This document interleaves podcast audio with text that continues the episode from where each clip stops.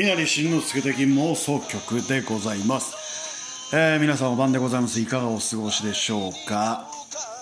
えーもうねこの時間は深夜3時回ってるんですよ。ええまあまあ今日はあのお仕事についてもね遅番で、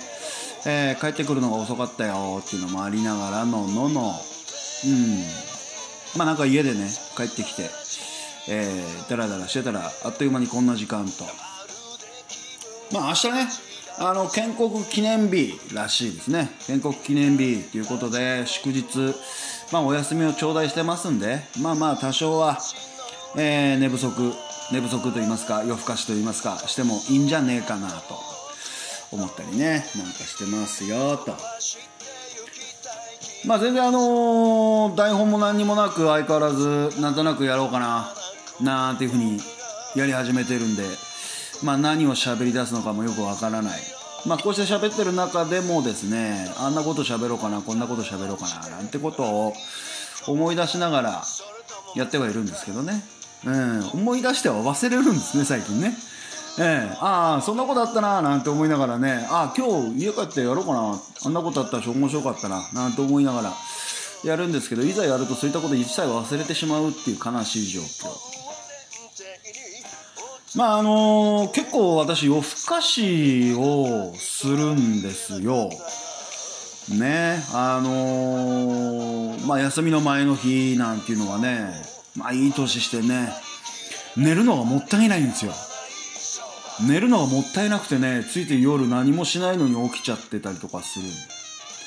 まあ今の時間も3時午前3時を回ったところでふといろんなことを考えるとね大半の人この時間寝てるんですよね。ええ。人間寝なきゃいけないっていうところ。まあまあ昔で言うとね8時間は寝ましょう。なんてよく言ってましたけどあれってあんまり根拠ないみたいですね。ええ。だいたい56時間寝りゃいいみたいですよ、ええ。まあいかに寝るかっていう。それねよくあのナポレオンタイムなんて言いますけれども午後11時から午前2時までこの3時間きっちり寝ているっていうことが重要らしいですね、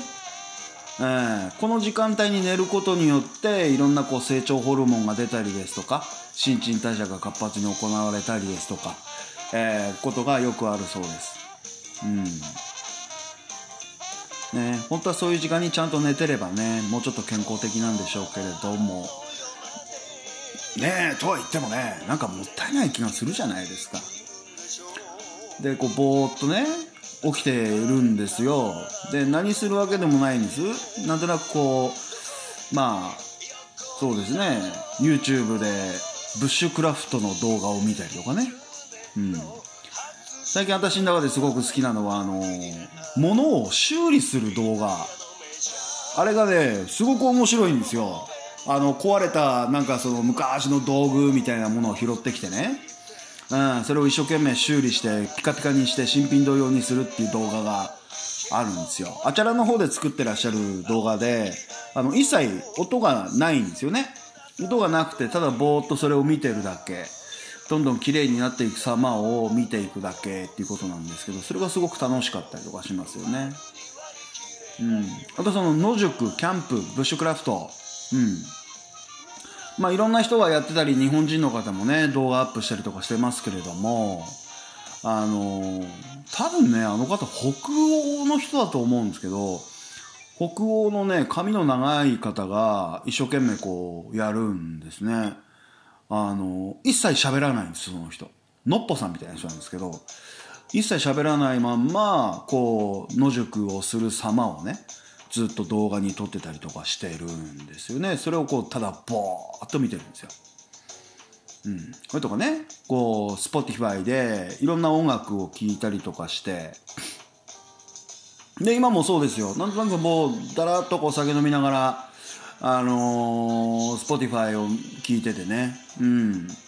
で今さっきかかってたクレイジーケンバンドの「門松」っていう曲だったんですけどその冒頭のあの入り具合がいいなっていうああじゃあ喋るかっていうね。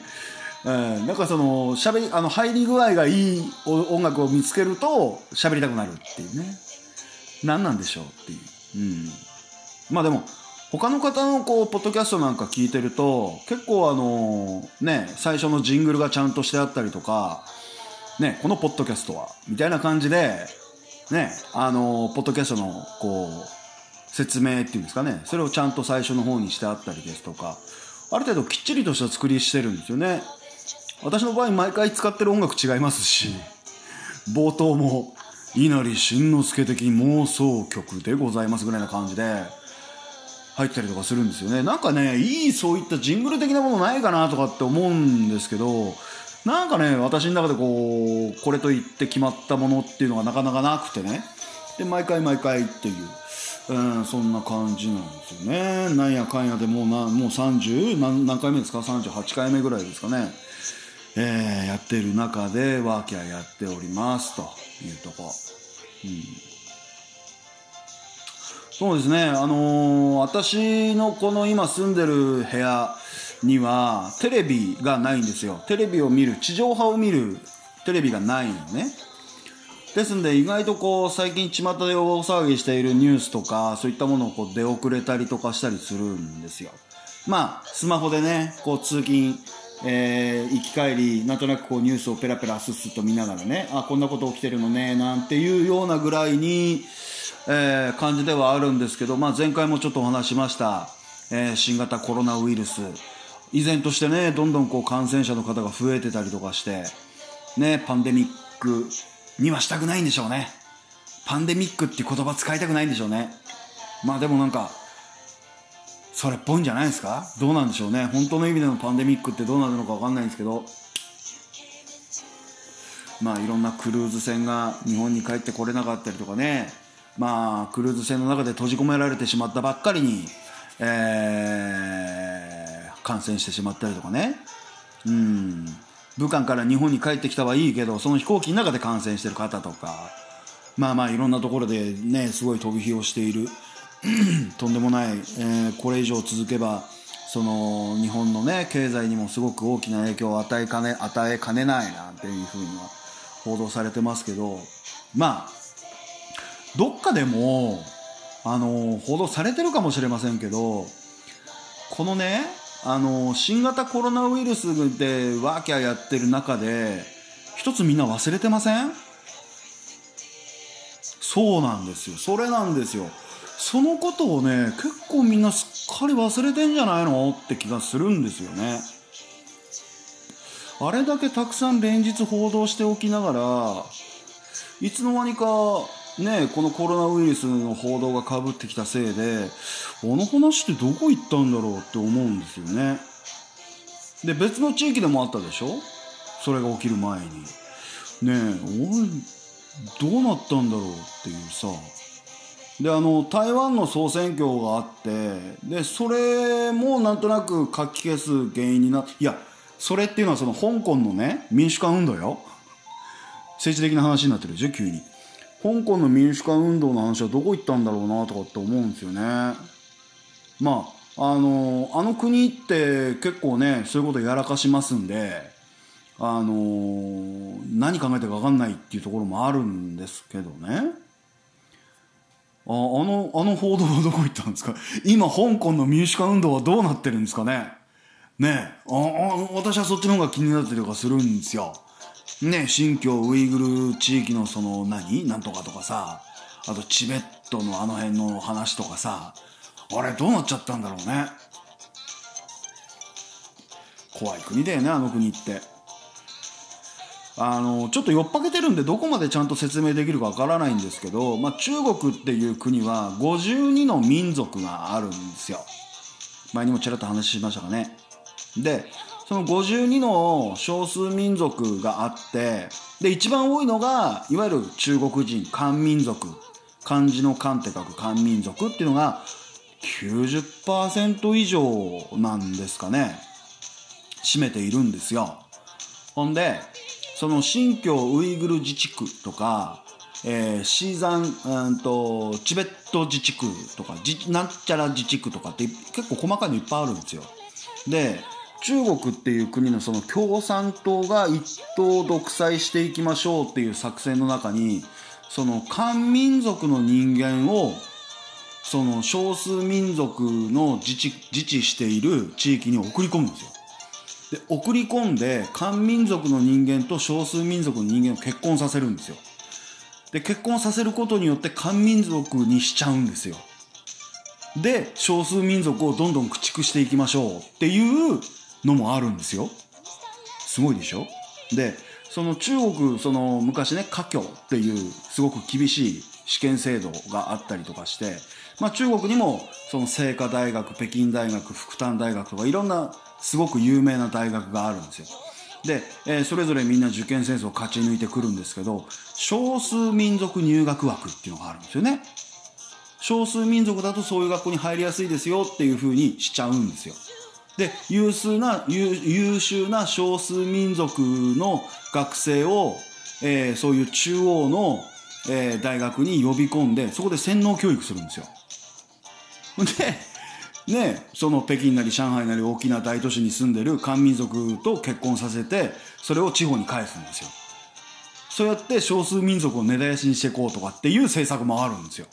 すごいでしょ？これはねえー、満州民族だというふうに名乗ってる周君っていう人から聞きました。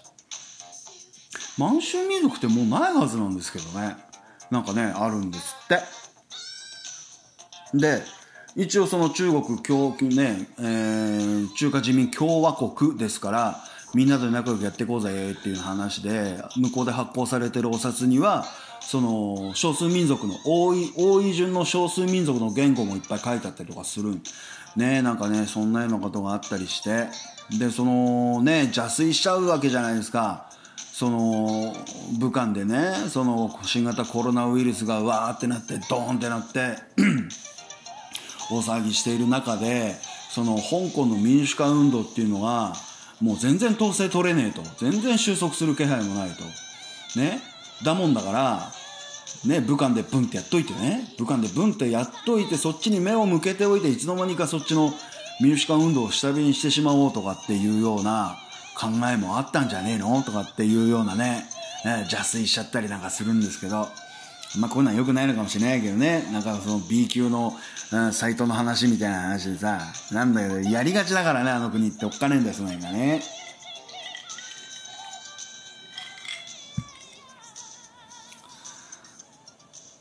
まあどこまで行くのか。ね。肺炎なんでしょ？肺炎咳とかしてそれがなんか飛んでったりとかするっていうこと？で死に至るっていうね。まあある程度強い病気だったらね結構死んじゃったりとかするのもあると思うんですけど。まあどこまでどうなるのか。まあ来週ね来週またこうやってレコーディングする時にどんな風な報道になっているのか収束するのか。一部ではその拡散するのがもうマックス状態に来てここから収束に向かうでしょうっていうような、まあ、楽観視をしている報道もちらほら見るんですけれども。うーんどうなんでしょうかね。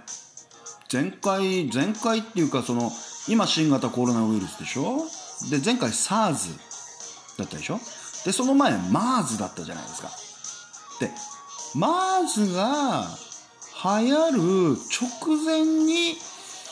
確か私帰国したはずなんですよね。で SARS が流行った頃っていうのはあの石狩の倉庫倉庫にねその貿易会社の倉庫に勤務しててそこでいろんな仕事をしてたんだけどあの頃もその SARS が流行った頃もその札幌市内からマスクが全部消えたってね。どこにもマスク売ってないって。だけどそこのね倉庫にはねものすごいいっぱい積んであったの実は。でいっぱい積んであってこれもう社長売っちゃった方がいいんじゃねえのっつってそこ邪魔だしって言って。でもなんかね社長はその時ねいろいろ虎視眈々と狙ってたみたいで随分儲けたらしいんだよね。うん。で当時の社長も中国人の社長だったからさそれをね社員にこう還元してくれりゃいいんだけどなかなか還元してくれないっていう。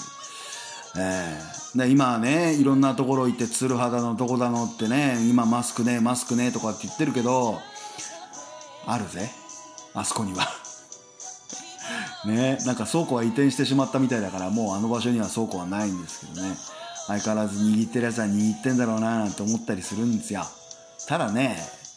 あのマスクつけたからといって前にも前回も言いましたけどこんなウイルスですよ。ナノの世界じゃない。ナノの世界ですか？ミクロンの世界ですか？ナノですか？そんなものがねこう防げるわけないと思うんですよね。どう考えても。あのよっぽどあのいわゆるその何防毒マスク的なものをかけない限りウイルスはね除去できないんじゃないかと私は思う。だからなんだろうねうがいとか手洗いとかね栄養をつけるとかこうね需要のつくものを食べてね体力を落とさないようにするとか抵抗力を高めておくとかねそういうことに注力した方が私はいいんじゃねえかって思うんですけどね。だってどうしたって子供とかお年寄りってのは抵抗力ないわけだからいち早く感染するでしょうしね。なんかそんなところでこうマスク探してねあっち行ったりこっち行ったりしている方がなんか全然無駄だなとかって思うんね。でそんなにこう人口世界人口的にねとんでもない被害を及ぼすパンデミックな状態でねとてつもない病気なんだったらさ今更マスクしたって遅くね？ねえ。どうなんだい？まあなんでしょうね。楽観的と言いますか。ねえ。なんか破滅的と言いますか。そんなような考え方を持ってたりとかして。いいはいるんですけどね。えー、どうなんでしょうか。来週が楽しみですね。どんななってるのかね。うん。まああの先だってねあの支局の方でいろんなこう物議をえー、醸した話題がありましてですね、えー、ちょっとね、私もこれはね、気になる話題だったんですよ。で、気になる話題だったんで、まあちょっと本局でも取り上げましょうかっていうようなところで、まあ、私の持論ではないんですけどね、この間、天さんが挙げてくれた、えー、河北新報、河北日報でしたっけ？えー、に、えー、掲載されていたニュースということでございまして、えー、河北新報ですね。えー、ノコギリ店、足切るぞ塩釜の、塩釜三小、塩釜三小学校というかね、教諭、児童に不適切な指導と。えー、宮城県塩釜市の塩釜三小で、えー、関数字の3に小学校の小ね、3小で1月16日、担任の女性教諭が授業中にふざけていた児童3人を休み時間に呼び、ノコギリを見せ、足を切るぞなどと指導していたことが分かったと。市教育市教育委員会によると、教諭は児童が反省していなかったため、えー、図工準備室からノコギリを持ってきたという。えー、校長が同月20日に事実を知り、教諭と各家庭を訪れ、えー、保護者に謝罪した。え今月6日の全学年授業参観後、え校長が保護者に説明すると。え、市教育委員会の遠山勝治参事は大変不適切な事実で遺憾だ子供、え、最優先で心のケアも図りたいと述べたというニュースです。ここで終わってるんですよ。ここのニュースで終わってるんですよね。えー、まあ私が小学校今小学校3年生って何歳ぐらいですか？10歳？9歳か10歳ぐらい？9歳？10歳？っていうとまあちょうど40年前ですよ。うわすげえ。超昔。40年前なんですけどその頃の小学校の先生って私の時代ですよ。その教室の中で普通にタバコ吸ってたし酒臭かったりとかあの除雪に使うあのスコップ細長いぼっこついてる何いわゆるジョンバっていうの？ああいうその除雪に使うやつ。の長いぼっこ2メーター50ぐらいあるやつのね。あのぼっこを持っててそそれでそのぼっこでコンって叩いたりとかしてたりとか。ね中学校時代なんかも普通に市内を持って歩いてるねたけしの親父もいたし。うん。普通だったんだよねそれがね。うん。で私の両親の世代の話を聞くとあのねよく言うチョークが飛んできたとか平手打ちされたとかね。俺も平手打ちされたことありますね。浜谷と一緒に。あったね中学校の時。何の時平手されたんだろうね尾崎に。なんかわかんないね。うん、その後石橋先生が随分食ってかかったらしいけどね。まあまあまあいいや。そんなこと普通にあったじゃないですか。ねえ。まあまあまあ悪いことをしたっていうのもあるし知ってなかった誤解もあったいろいろあったけど別にそうされたからといってうーんね親が食ってかかったりとかっていうこともなかったしね。それがそれで問題にはなってたんでしょうけどワーキャー言うほどのことでもなかったんじゃないかっていう記憶があるんですね。まあまあそれは時代とともにねいろんなものが変化していくっていうところでうん昔はやってたんだからいいじゃねえか今だったってっていうことではないと思うんですよ。であのこのね女の先生がどうしてそこまでやったのかと。いう背景が書かれていない中で、えー、この行為が良かったのか悪かったのかっていうところもあると思うんですよね。そこはこう論ざれないと思うんですよ。でまあ何歳の女性先生女性教諭なのかもわからないし、まあ、これが男性教諭だったらどうだったとか、えー、いろいろだと思うんですけれどもその背景が見えない限りこれをどうこう論ずるっていうこと自体にちょっと無理があるんじゃないかなって思うんですよね。でまあそのなんだ企画室でもちょっと話しましたけどその学校っていうところ？学校っていうところがあのば勉強するところではあるんですけどその勉強するところと加えてあの集団生活を学びましょうっていうところだと思うんですよね。私は。まあもう随分ね学校行かなくなってから随分経ちますけど。まあ集団の中でどういうふうに振る舞っていかなきゃいけないんだっていうその社会性を身につける場所であったりとかもするんです。で、えー、まあ、小学校から義務教育が始まりますから、何とも言えないですけど、例えばその幼稚園、保育園の中から始まり、まあ小学校6年間を過ごし、で、義務教育もう3年間中学校を過ごしね。で、そこから高校に向かって大学に行く人は行く人、みたいな感じになってくる。でその集団生活をする上でのある程度の規則規律ルールを守らなきゃいけないんだよっていうことは私はね親の仕事だと思うんですよ。親の仕事。でそれを初期教育っていうのかな？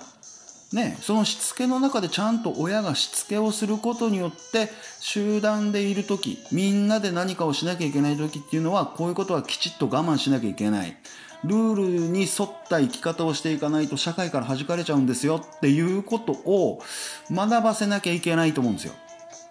で、そのノコギリ持ってきてどうこうってそのふざけていたというのはどういうふうにふざけていたかわかんないですけど、その、まあ多分授業中なんでしょうね。授業中ふざけてたんでしょうね。で、そこで注意しても全然やら、やら、あの、やめないとかね。反省の色を見せないとかっていうところは、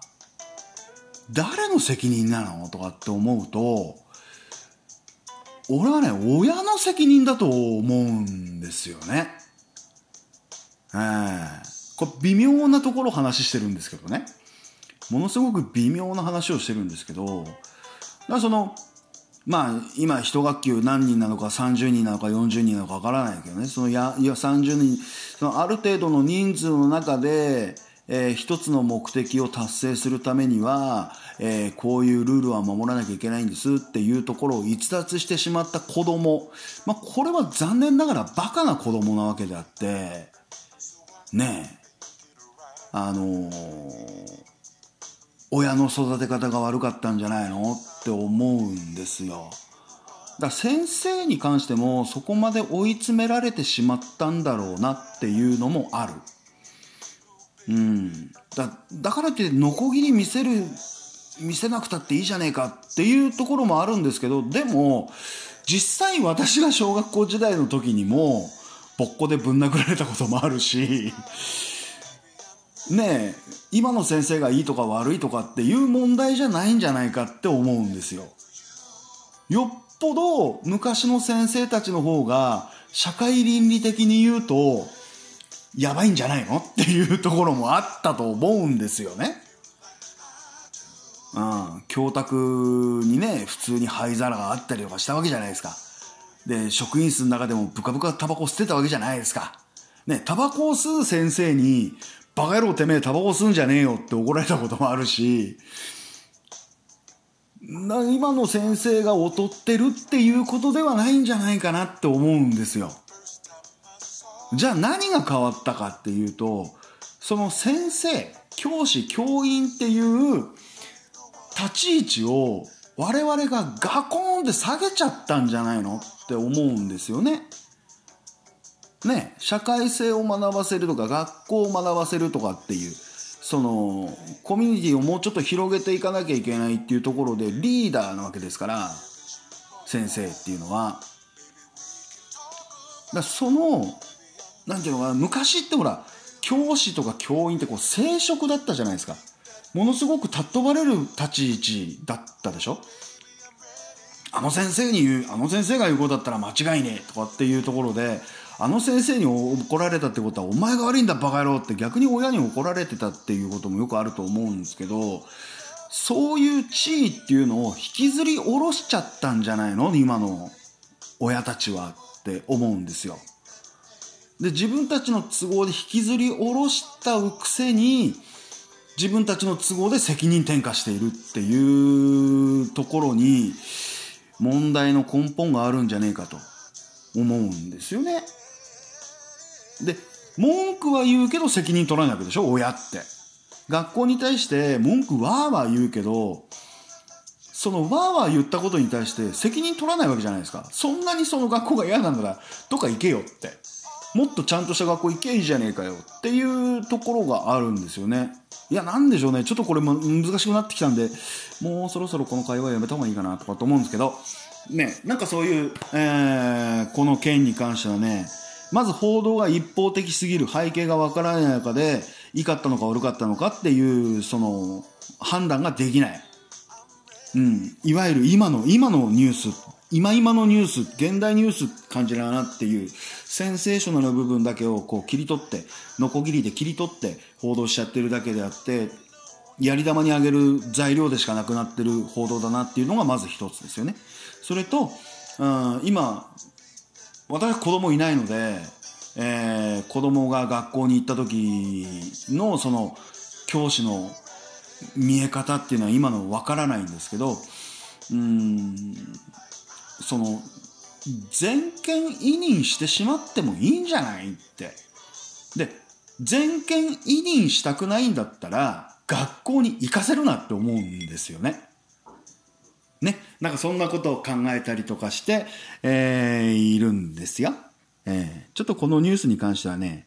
これだけでね、論ずるのはね、ちょっと無理がありますね。うん。まあいろんな意見が出てくるっていうのもあるんですけど、まあまあそれはね、いろんな意見があるんで、えー、まあぶつかろうがね、なんかあったとしてもね、どうでもいいやって、そう勝手にやれば、そのその辺はね、むしろ勝手にやればっていうところもあったりとかして。ね、この間のワイドナショー、ワイドナショーこの間 YouTube で見ましたけど、その不倫報道に関してもね、えー、まっちゃんが何やかんや言ってましたけど、うーん、楽なんですよ、とにかく。文句を言うとか、ね、相手をけなすとかっていうのはものすごい楽なんですよ。うん、楽しいしね。その安っぽい満足感も得れるし、得られるしね。うん、なんかね、そこ、なんか、つまんないっていうことに気づこうぜそろそろっていう気がするんですよね。いや今のね今その仕事をしてる上でもその商品がコマーシャルに出るんですよ。で1日に何回かコマーシャル出るんでね。でそのコマーシャルを見てその反響の、えー、お電話とかいただくんですけどもうとにかく文句ばっかり言うんですよね。なんやかんやなんやかんやって。だから何って。あんたそこで俺たちにそれを言って何が何が満足できるのって。うん。ねえ。まあちょっと話はずれますけどよくそのコールセンターとかね私今勤務してますからあのいろんな形で電話するじゃないですか。で高圧的に出たりする方もよやっぱいるんですよ。まあ旅行の仕事をやってた時もそうだし今の仕事やってたやってる時もそうなんだけど。だけど結局そのコールセンターに電話をかけて電話の向こうで喋ってるオペレーターっていうのはその得ようとしているサービスの窓口なわけじゃないですか。でその窓口である担当者の人に対して心象を良くしておかないと全てのサービスは出てこないんですよ。ね強く出たってルールがあるから出せないものは出せないし出せるものは出すんですよ。サービスとして。その辺が分かってないんですよね。いかにその電話の向こう側の人を味方にすることによって自分の限界が分かるじゃないですか。ねあそこまではどう頑張ってもできねえんだなっていうところをこうね判断判断できるようになると思うんですよね。で当然その向こう側の電話の向こうのオペレーターの人もその決められたルールの中でできることできないことっていうことをちゃんと言ってくるんだけどでもオペレーターも人の子だから困ってるんだったら何とかしてあげたいっていう気持ちになるんですよ絶対に。だからそれをさねえやれバカだのクソだのカスだのって言ってね。お前俺様の言うこと聞きやがれバカ野郎この野郎っつって。いうことやったらもうとことんシャットアウトしますよね普通。でもそれに気づかないですよね。うん。ねえお客様神様だバカ野郎とかって言うんだけど大体コールセンターに電話かけてる人ってまだお金払ってないんですよ。お金払ってから文句言ってくださいって。で私もずっと営業の仕事をやってきて思うんですけどその売ろうとしているサービスとか財に対して対価を払ってきて払ってくれればそこで初めてあなたは私のお客さんっていうことになってサービスをどんどん提供するんですけどお金払う前っていうのはさ客でもなければ何でもないわけね。なのに何お前偉そうなこと言ってんの？っていう気になるんですけどどうなんですかね？ねえ。よくあの誠意を見せろ誠意をとかってね言われたことがあったんですよ。まあまあその前の旅行の仕事をしてる時に誠意を見せろって言うんですよね。電話で見せろって言われてもね困るんですけどそれは具体的に金銭のことをお話ししてるらっしゃいますか？とかって言うと大体そういう人引くんだよね。うん。やれ詐欺だとかさ。いや詐欺っていうのはって そこでコンコンと説明したくなったりとかするんですけどどうしてこう消費者の方っていうのは頭悪いんでしょうかね。いや頭悪いんでしょうかねって言い方も良くないのかもしれないんですけどもそういうことをうまくうまくやることによってもっと違った形で何かのサービスを得られたりとかするっていうことになぜ気づかないのかなっていうね。話がずれてますねこれは。はい、えー、どこまで戻していいかわからないのでもうちょっと次の話題に行きます。えー、ということで、えー、今日何日なんですかね？ちょっと何日か忘れたんですけど、えー、毎度おなじみ、えー、ね、河北新報、えー、占い界の巨匠 C 恵子さんが送る今日の運勢。5日水曜日の占いの、えー、読み上げてまいります。今日何日ですか？うん。石油ストーブが勝たんこと言ってますけどね。はい。えー、5日水曜日。これは釈光ですね。釈光なのか釈空なのか、いろんな読み方ありますけれど。えー、釈光って午前中のうちにいいことあるぜっていう日らしいですね。えー、1月生まれの方、個性が強く特定の人にアピールする力がある。1月生まれの方、個性が強く特定の人にアピールする力がある。これは、この5日の日に限った1月生まれの人の特性なんですかね。まあいいや。えー、2月生まれの方、出番が少なくなる。自分の時間が増えていく。いいことじゃないですか。2月はいいことだったみたいですね。えー、3月生まれの方、気が重い時は音楽を聴き想像力を働かそう。これ5日の日、3月生まれの5日の日の方っていうのは、気が重くなるよって言ってるのかね。難しいね、しいけこさん。気が重くなる日だから、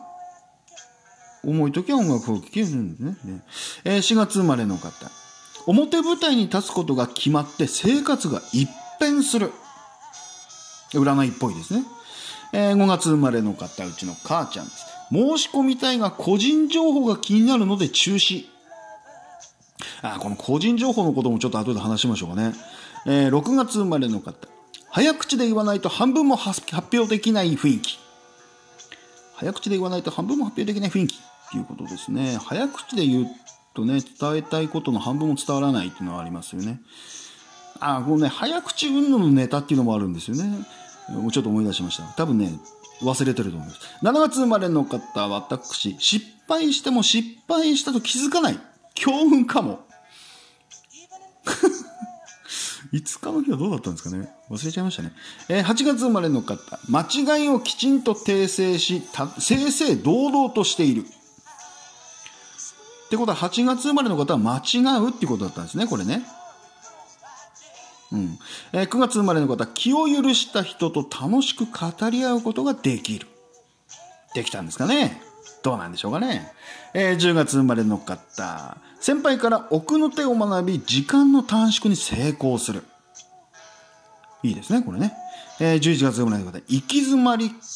行き詰まり、家族の力を借りなければならない。行き詰まっちゃうんですかね。どうなんでしょうか。まあいいや。えー、12月生まれの方、動きが、動きがスピーディーになり、全く疲れなくなる。ねなんか危ない薬でもやってるんでしょうかね。薬って言えば、あれらしいですね。あのお金持ちの人の方がダウン系の薬をやって、貧乏人になればなるほど、そのアッパー系の薬をやるって言いますよね。うん。お金持ちって日中すごく一生懸命働いてるから、その休みの日とかゆっくりしてとかって思うとダウナーダウナー系の薬で大変ってするんですって。で貧乏人の人っていうのは一生懸命働いても金がないととにかく働かんきゃなんねえっつってアッパー系の薬をえー、ねやって、えー、元気いっぱいでなくても平気っていうふうにするっていうどっかで聞いたことありますよね。うん。さっき何でしたっけ？なんか言おうなんか喋ろう。あそう。個人情報。ね。あのー、まあ、コールセンターで働いてるといろいろお客様からね、えー、誰々名前をいただいたりとか住所電話電話番号ね生年月日、うん、いろいろこう情報いただくわけなんですよ。であのー、通信販売もやってる分野ありますからでそこでね、あのー、電話かけてくる来たりとかインターネット上でそういったデータを入力してえー、いろいろこう手続きしたりとかするんでね。であのー、こちらから電話することもあるんですよ。で着信見たから電話横折り返し電話くれたっていう方がいらっしゃるんでね。でそういう方ってその自分の名前って言いたがらないんですよ。いやおっしゃっていただかないとって言うんですけどいや個人情報こんなとこで言いたくないって言うんですけどいやあんた先に個人情報こっちに送ってるからあんたのこと私たち知ってんだよ。っていう。ね個人情報が大事なんだったら通販とかやるなよ。って思ったりとかするんですけどね。どうなんでしょうかね。もうねその辺その辺なんかすごく矛盾してるんですよ。まあ6月生まれのねあの占いの中で早口で言わないと半分も発表できない雰囲気って言いますけどよくあのお年寄りの方とかねあの電話で喋ってたりとかするとあの聞こえないとかって言うじゃんね。ちょっとよく聞こえないんだけどなんて言うとね電話語で「ですから!」なんつって大きい声で喋ったりとかするんですけどあれあれ全然意味ないですからね。えー、お年寄りの方が聞こえねえとかっていう時っていうのは声を大きくするよりも低く低い声でゆっくり話してあげた方がお年寄りの耳には届くんです。はい。なんでかっていうと、その耳の中に鼓膜があって鼓膜鼓膜が震えて、えー、それが三半規管の中に入っていって音として聞こえるんですっていうところの構造ではあるんですけど、えー、その鼓膜の向こうの三半規管の牛なんとかなんちゃらとかっていうところのその水が溜まってるところ、その水が溜まっている中の中に細かい産毛がいっぱい生えてるんですって。でその細かい産毛が、えー、鼓膜で拾った振動を、えー、耳の中に耳のその三半規管の中に鼓膜の振動の中に伝えて、えー、その三半規管の中に入ってる水が、えー、こう鼓膜の振動と一緒に揺れることによってその産毛がピクピクってなって音として人間の脳に認識されるそうなんですよそういうそういう構造なんですってどっかでちらっと聞きましたけど。で、えー、その耳のその三半規管の中に入ってるその産毛があの若い頃っていうのは柔らかくていっぱい生えてるんですって。で年を取れば取るほどその産毛が硬くなって抜けてくるんですって。だから振動を受け止めきれなくて聞こえなかったり聞こえにくくなったりとかするんですって。でそのよくその若者モスキート音ってよく言うじゃないですか。モスキート音が聞こえるっていう周周波数の高い音が聞こえるっていうのはその細かい空気の振動がたくさん拾えるぐらいその産毛が柔らかくて細かくて密集してるから細かいモスキート音でも聞こえるんですって。でそれが年を取れば取るほど産毛産毛が硬くなって振動しなくなるんでモスキート音が聞こえなくなってくる。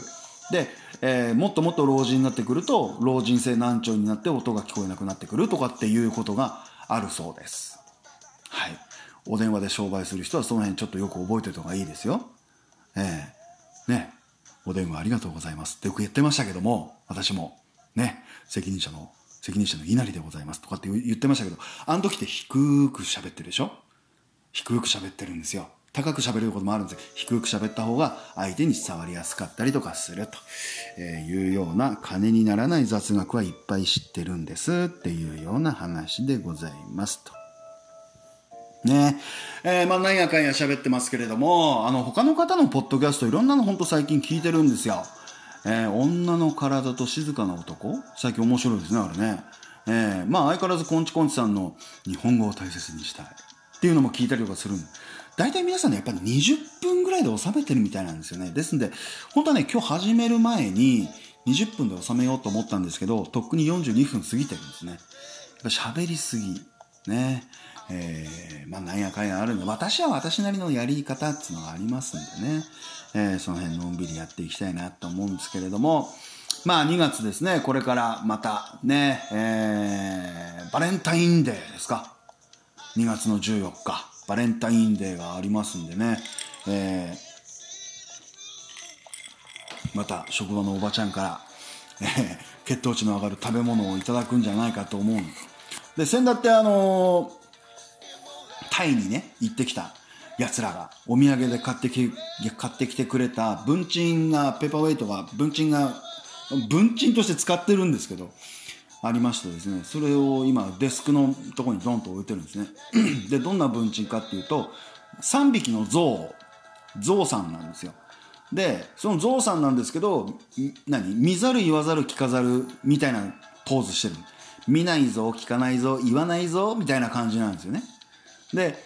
あのあるそのおばちゃんおばちゃんっつったら失礼だなおばちゃんがなんかねこう撫でてるんですよねそれね。これかわいいねとかって言って。で撫でて仕事し始めたら「いやね稲荷さん今日ね変な電話全然引かなかったの」とかって言っててでその聞かないぞうくん聞かないぞうくんの頭一生懸命撫でてるのね「ありがとうぞうさん」とかっつって。でなんかそのクレームになるようなちょっと失言をしてしまったりとかした人がもう出現しないようにしたいからって言って言わないゾウ君の頭一生懸命投げて撫でてたりとかするんだよね。なんかそのねこう評判というか噂が広まってて今結構ね私のとこ来て頭なぜてく方多いんですよね。あやかりたいあやかりたいっつって、まあ、そんなようなことをなんやかんや言ってる中で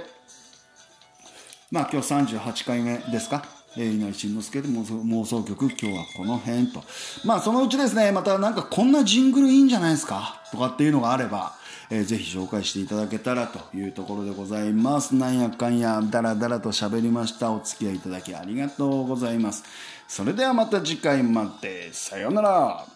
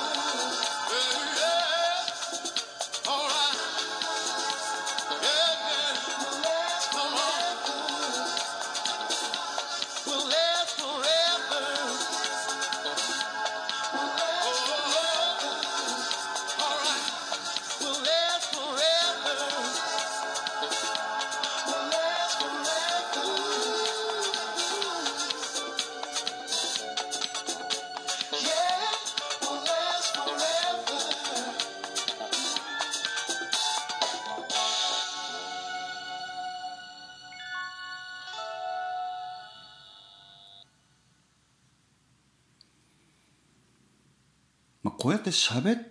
てるっていうこともそうだし文章にするってこともそうですけど伝えたいことの7割伝わればいいかな。うん。その残った3割がねいろんな誤解を生んで圧力を生むんだよね。それはね避けられない。大人だったらそこはね笑ってごまかそうよ。